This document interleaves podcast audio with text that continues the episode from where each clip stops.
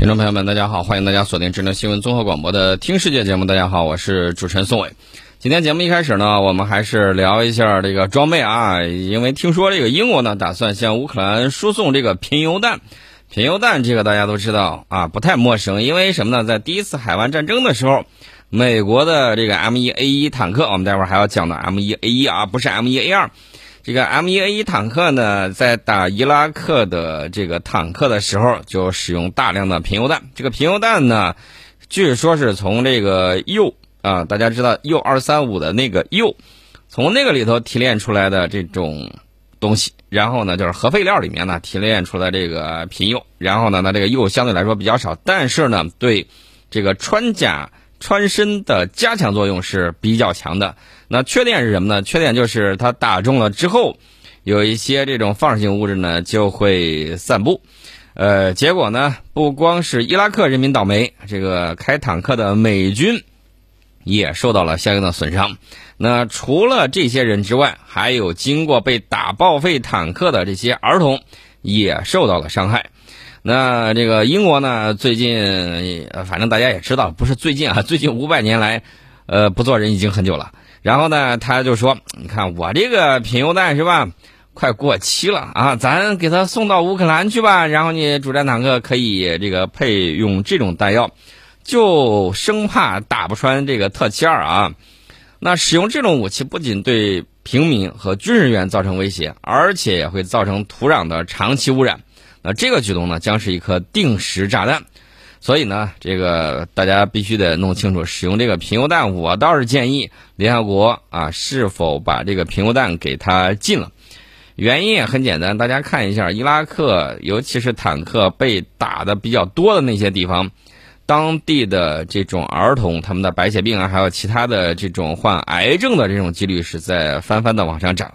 啊，这美国当然了，师从这个昂萨匪帮的头啊，过去的头英国当然也不做人很久了啊。我们知道，美国人在越南大量使用了橙剂，在越南战争的时候造成的那些啊，这个畸形的这种胎儿，大家也看到了很多。就网上你去看那个照片的时候，觉得触目惊心。这是人干的事儿吗？这显然不是人干的事儿。那这个东西。大家一定要提高警惕，它一旦使用，这就是延绵几十年的这个过程，而且呢，它需要大量的资金投入来把这个东西给清理掉。英国人啊，直接把这个贫铀弹装备给乌克兰，那后续的环境污染的问题，他会管吗？显然不会。瑞典的环保小公主会去怼英国人吗？显然也不会。所以说，这个大家看到了啊，这个俄罗斯呢，对这方面发表的这个言论非常的强硬，说如果发生这种情况，这将意味着西方国家已经开始联合使用包含核成分的武器，俄罗斯将被迫做出相应的反应。然后呢，这个英国国防部呢，当然是一推二六五啊，说俄方在故意散播虚假消息。那甭管你两家谁在散播虚假消息，我只说一个事儿，什么事儿呢？就是信息心理战啊，双方都会打。英国前些年的时候，那个新闻大家也听了很多，什么哟，这个俄罗斯特工特别厉害，然后跑到英国去把叛逃的特工给 game over 了。然后大家也知道，说是那些特工有什么喝了一杯含有放射性物质的饮料，然后呢人就不行了。还有说有些叛逃特工被人家拿毒气给弄了。我们也知道这个后续。看到了，过了一年，人家妇女仍然神采奕奕，完全不是中了那种神经毒剂的样子。那种神经毒剂，我专门去查过资料，你只要中那么一丢丢，可能就救不过来了。我不知道这个英国人到底是怎么搞的。而且呢，大家注意，一旦发生什么事情，他一定会搞另外一个啊焦点，然后大吵而特吵。因为这个昂萨匪帮的舆论霸权还是很厉害的。他们把这个东西炒作了之后，就把热点事件给掩盖了。大家还记得不记得前一段时间美国俄亥俄州他那个火车出轨啊？后来又出轨了啊，又出轨了好几个。这个火车出轨那种毒毒化学物质的扩散，对环境的影响，那湖里呀、水里头的鱼啊，连这个小河里面扔个石头都泛冒油花啊，这些他都黑不提白不提，而且人家的媒体统一装聋作哑，然后呢？在忙什么呢？在忙着拿一个子虚乌有的这种气球，气象气球啊，这种气象气球飘丢了很多。美国人也经常干这种事情啊，全世界很多这种气象气球用到一定程度的气球嘛，它没有动力，飘着飘着就可能就没有了。然后呢，就拿这个事儿反复在炒作。那大家不禁要问，他在掩盖什么？所以说呢，这是一个信息心理战的这种手法啊，大家一定要注意，人家是如何阻碍这个信息的传播的。这个方法呢有很多。这个有点像什么噪音啊？如何这个止住噪音，在声源处减弱，在传播过程之中减弱，在人耳处减弱。他的办法是什么呢？他的办法除了这些之外，还有就是我整个更大料的新闻啊，让你把注意力迅速转移过去。为什么呢？普通人可能对上一周的，就是七天之前的这种新闻，可能已经喜新厌旧了。你在两周之前，就是说十四天之前、十五天之前的新闻，你还有印象吗？可能印象就不深了。所以说呢，它就等于说是巧设议题，反复的让你把注意力转移到其他的这种新闻热点和焦点上，而忽略了最关心的跟个人健康和环境有关系的新闻，它就可以把你给弄没了。然后呢，这个英国国防部呢说，这个贫铀弹跟核武器和核能存在任何关系，那是不可能的。你说不可能，我觉得忽悠忽悠你们快乐教育之下的小朋友，我觉得有可能，但是忽悠我们显然是不可能的。那你既然说贫铀弹跟核武器和核能不存在任何关系，我想问一下，那你贫铀弹的这个铀是从哪儿炼出来的呢？你能不能给我讲一下？啊，这个就是问题。那么英国呢？他干的这个事儿啊，我要跟大家讲，呃，为啥他要把这个东西给送给乌克兰？一方面呢，目前俄乌战场上有需要；另外一方面呢，最关键一点啊，就是他这个东西可能快过期了，快过期了之后，呃，我自己去处理它的时候，当然很贵、很费劲，所以呢，我就直接给他就得了。这样的话呢，既能恶心俄罗斯啊，又能干什么呢？又能帮我处理过期弹药，我还省了一大笔钱，还做了好人，这简直一石三鸟之计。所以大家看到啊，英国当年作为这个全球霸主，还是相当有经验、相当有两把刷子的。虽然都不是什么这个正面教材，都是反面教材啊。那么我们说一下这个铀到底是怎么造的，这个。天然铀，大家注意，是由铀二三八和铀二三五等放射性元素组成的。这个贫铀穿甲弹的这个名称，实际上就是来自它的构成材料。因为这个用于核反应堆的是含量比较低的这个铀二三五，所以呢，在用天然铀制造核燃料的过程之中呢，主要是通过加工啊、提纯呐、浓缩呀，把这个铀二三五含量比例提高。那么提炼出来有用成分之后，剩下的这些铀材料。就被称为贫铀啊，它们主要是由铀二三八来组成，但是仍然还有少量的铀二三五，所以呢，这个贫铀呢不具不单具有这个重金属的这个化学毒性，还有一定的这种放射性，长期接触，那肯定等于说是在你旁边放一个 X 光机，天天照你啊，这个对人体健康还有环境会造成严重的这种影响。另外一方面呢，为什么这个美国人率先发现哎这个东西好呢？因为这个贫铀合金呢。它的这个密度比较高，而且硬度也很高，韧性很好。那么它就在军事领域备受青睐。当代世界各国的主要的这种啊，就是它呃战场上的这种战神啊，坦克，它大量装备的是复合装甲。复合装甲传统的破甲弹就很难把它有效击穿啊。玩坦克世界的朋友都知道，哎呀跳弹了，哎呀这个没有击穿。那只有高速动能弹啊，高速这个动能穿甲弹呢，才能够。有效的击穿对方的这种装甲，这个动能穿甲弹呢，有要求我这个材料结构啊，这个构成越硬，密度越大，效果越好啊，这个穿甲效果是可以的。那么相比常用的钨合金穿甲弹，这个贫铀穿甲弹它密度和硬度方面和这个钨合金穿甲弹基本上相当，但是呢还具备有两个优势啊，这个就是贫铀穿甲弹它具备一种自锐效应啊，就是自己的自锐利的锐。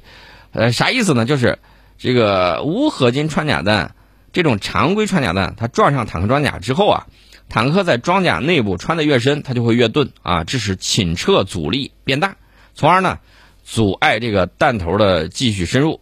这个贫铀穿甲弹它正好相反，它在装甲内部呢会越钻越尖啊，从而呢减少这个穿甲阻力。提高穿身的深度。呃，通常认为呢，在同等情况之下，贫铀合金的倾车能力比钨合金要高出百分之十到百分之十五。呃，这个俄军的特八零 BBM 主战坦克配备的三 BM 五九碳化钨穿甲弹和三 BM 六零贫铀穿甲弹，呃，这个前者呢，在两千米距离之上能够穿透七百到七百四十毫米的这种均质装甲，那么后者在相同距离之下穿透的距离是多少呢？是八百到八百三十毫米。所以我们经常要提到这个一米阳光，有的时候指的就是这个穿甲弹穿身的这个深度啊，一下它寓意什么呢？就是我本来在坦克里面啊，这个见不着光，但是呢，这个平油呃不是平油穿甲弹，就是这个穿甲弹，如果是一米阳光的话，它啪它打进来了，呃，打的这个深度是多少呢？是一千毫米。如果穿身过去了之后，那你在坦克里面当然能够看到外头的阳光，所以被称为一米阳光。这个贫铀材料还有一个优势就是什么呢？相对来说易燃，它击穿装甲之后呢，是有强烈的纵火作用，对车辆成员更有更强的这种杀伤效果，更容易引发二次效应，诱发坦克弹药的这种殉爆。不过呢，这个大家注意啊，美国的钨矿的储藏量是相对比较低的啊，这个跟中国和俄罗斯比。美国的钨储量比较低，所以呢，他对开发廉价的这种核废料兴趣更大。早在上个世纪七十年代就开始研制贫铀穿甲弹和这个贫铀装甲，并且列装了不同口径、共计十多种型号的贫铀穿甲弹。英国的这个贫铀穿甲弹呢，它这个材料据说是从美国进口的。美国虽然给自己的这个表哥啊弄点这个贫铀穿甲弹的材料，但是呢，大家注意。呃，给的技术呢就相对来说落后一些啊。这个挑战者二主战坦克最初就是它服役刚开始啊，就表现出来有一点什么呢？叫火力不足。所以说呢，为了尽快发挥动能穿甲弹，尤其是主流的尾翼稳定脱壳穿甲弹的这种穿甲效果，全球其他主战坦克呢大都使用大口径滑膛炮。但是这个挑战者二它跟其他主流坦克不一样。它坚持使用 L 三零型的线膛炮，线膛炮的优势呢，它的精度比较高，射程比较远。但是大家注意，它发射这个尾翼稳定脱壳穿甲弹的时候，需要通过这个滑动弹带，就影响了这个炮弹的出口动能。那么这个 L 三零火炮在发射滑动弹带的这个尾翼稳定脱壳穿甲弹的时候，它的炮口初速呢，大概是每秒钟一千五百三十米。这个炮口动能大概是十兆焦，那么德国豹二 A 四主战坦克使用的这个 L 四四滑膛炮，虽然炮管长度短了近一米，但是它的初速高达每秒钟一千六百五十米，这个炮口动能呢大概是十焦。从豹二 A 五开始采用的这个 L 五五滑膛炮，炮口的初速，呃，更是进一步增加到了每秒钟一千七百三十米，啊，这个炮口动能呢超过了十三兆焦。呃，这是英国坦克，它火炮自身先天性能不太足，那炮弹性能呢也落后于时代。它最早呢也是选择了这个钨芯穿甲弹啊，自己使用的是 L 二三 A 一型的，这是它研制的第一种呃一百二十毫米尾翼稳定脱壳穿甲弹啊，服役了好几十年了。这个穿甲深度有多少呢？不好意思，四百。啊，有人四百毫米啊！有人可能会说，说这个挑战者二也是经常上坦克排行榜十前十的，那那不废话吗？你不看那个榜单谁排的？基本上就是昂萨匪帮及北欧海盗那一波这个智库，他们天天给自己排名吹嘘啊。但是实际上你上战场上溜一下的时候，有人说这个特呃这个特七二特七二 B 三特七二 B 三可能它的正面装甲碰上这个。英国的挑战者二坦克使用一百二十毫米 L 二三 A 一型钨芯穿甲弹，可能能够防得住。换句话说，就是完全无法击穿。它这个是严重落后于时代的。那么，挑战者二号称自己的装甲防护能力非常的强，但是你到底有多强呢？挑战者二，我记得好像也在中东战场上爆过人头吧？啊，就是自己的那个炮塔好像给爆了啊。具体的我记不太清，到底是在哪儿？好像我是有这个印象的。至于说这个挑战者二，一看自己的这个炮弹不太行，他怎么办呢？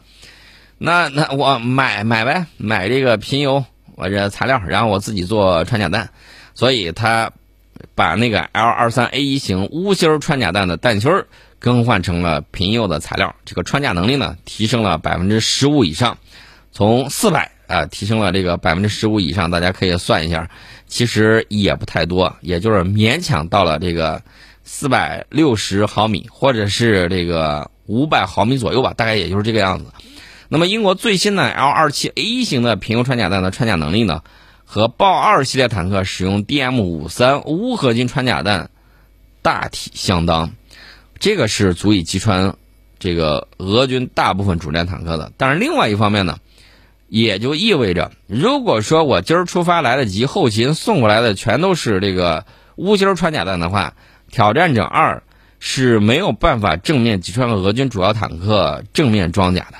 啊，万一出现这个问题，可能就不行啊。那那怎么办呢？怎么办？凉拌。大家可能会说，那不行，可以考虑用哎这个盟友的这个炮弹。不好意思，你不要忘了，它这是一门线膛炮，人家大部分用的都是滑膛炮，这玩意儿不太好通用吧？啊，我觉得这个是有一定问题的。那么英国国防部意识到这个问题了没有？当然意识到了。所以呢，它的 L 二六 A 一的主要就是把那个什么。刚才我们讲了那个无芯穿甲弹更换成平铀材料是吧？后来呢，它升级版挑战者三坦克项目的时候，就把那个线膛炮引以为傲的线膛炮彻底给换了。换了什么呢？换了跟那个豹二 A 五同款的 L 五五滑膛炮。但是对于乌克兰而言，显然现在你是等不到这个升级项目的。所以从英国的角度出发，想要援助乌克兰的这批坦克在俄乌冲突之中能有所表现。那肯定得配平铀穿甲弹，不然的话，你上去之后，你打别人一炮，别人咣一下扛住了，别人打你一下，不好意思，我被击穿了，那这这仗怎么打？你上去不光是送人头啊，你上去还是送装备啊，所以呢，这个事情就不好弄。大家注意，它这个炮弹的服役寿命一般都是十五二十年，差不多了。那么英国装备的这两款平铀穿甲弹呢，已经接近服役期限。啊，所以呢，这个英国一考虑，哎呀，处理程序很复杂，然后呢，价格也很昂贵，干脆啊，连同挑战者二一块送到乌克兰得了，啊，不排除借机免费销毁，有这方面的这种想法。所以我说，这简直就是一石三鸟之计。哎呀，这个事情啊，确确实实让人觉得，呃，缺了大德。那至于说这个美国国防部说有一个消息啊。我不再援助 M 一 A 二了，为啥呢？来不及，因为他今年一月份的时候不是说我要向乌克兰援助三十一辆最新的那个 M 一 A 二主战坦克吗？这个 M 一 A 二是美国的出口坦克的阉割版啊，它跟 M 一 A 一自用的还不太一样啊。然后说呢，因为技术原因，可能要过几个月，甚至到明年才能交付。然后这个五角大楼最近有一个表态说。这样吧，我们从美国陆军的库存里面直接调拨比较旧的 M 一 A 一型号，以缩短翻修和乌军的准备时间。什么时候给乌克兰呢？可能、也许、大概今年秋天的时候会送抵乌克兰跟俄军交战。我心说到那个时候，说不定仗都打完呢，说不定双方这个坐下来谈判了。我觉得可能性都有啊。你到时候再给人家送这个东西有什么用啊？那么，这个美国陆军使用的这个 M 一系列主战坦克配备了平铀装甲和平铀穿甲弹，呃，那么美国呢对相关技术还是比较敏感的啊。他怎么敏感呢？他生怕别人知道他的小秘密啊，万一知道了之后，可以有针对性的将他的坦克击穿。所以，美军 M 一系列坦克在出口给其他国家的时候，大家注意，他给的是常规弹药和装甲。所以呢，这个你得有一个相当长的过程来更换车体装甲和配备炮弹。所以呢，如果英国已经批准把贫铀穿甲弹说我移交给乌克兰，那在解决其他作战安全问题之后，美国当局呢可能会允许将配备贫铀装甲的 M1A1 坦克运往乌克兰，呃，还有助于缩短几个月的这个改装过程，以便尽快让乌克兰获得这些先进的西方坦克。但问题是，大家觉得你现在临时抱佛脚来得及吗？这个坦克兵训练啊，不是说我培训三天两个月啊，一周或者说半年我就可以搞定的，它不行。那么这么急急切切的速成，我想知道到战场上之后，除了当炮灰之外，还有什么用呢？好像也没有什么用啊。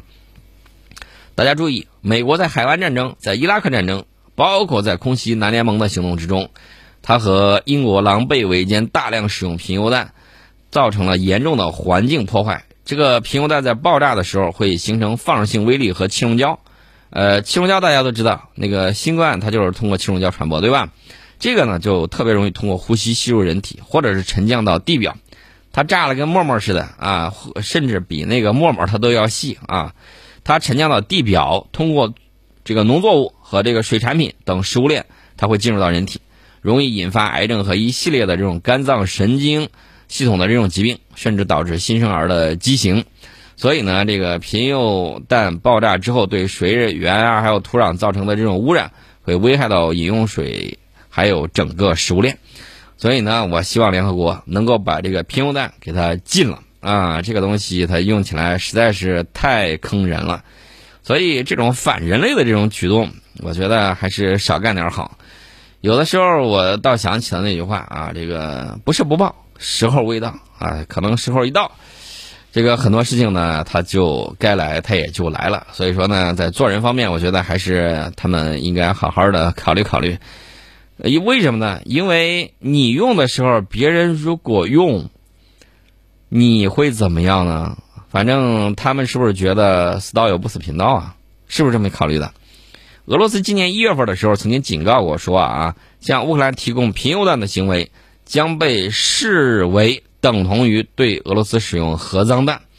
然后呢，这个普京总统在二十一号的时候警告说，此举意味着西方已经开始带有核成分的武器。看来西方真的决定与俄罗斯战斗到只剩最后一个乌克兰人。不是口头上，而是行动上。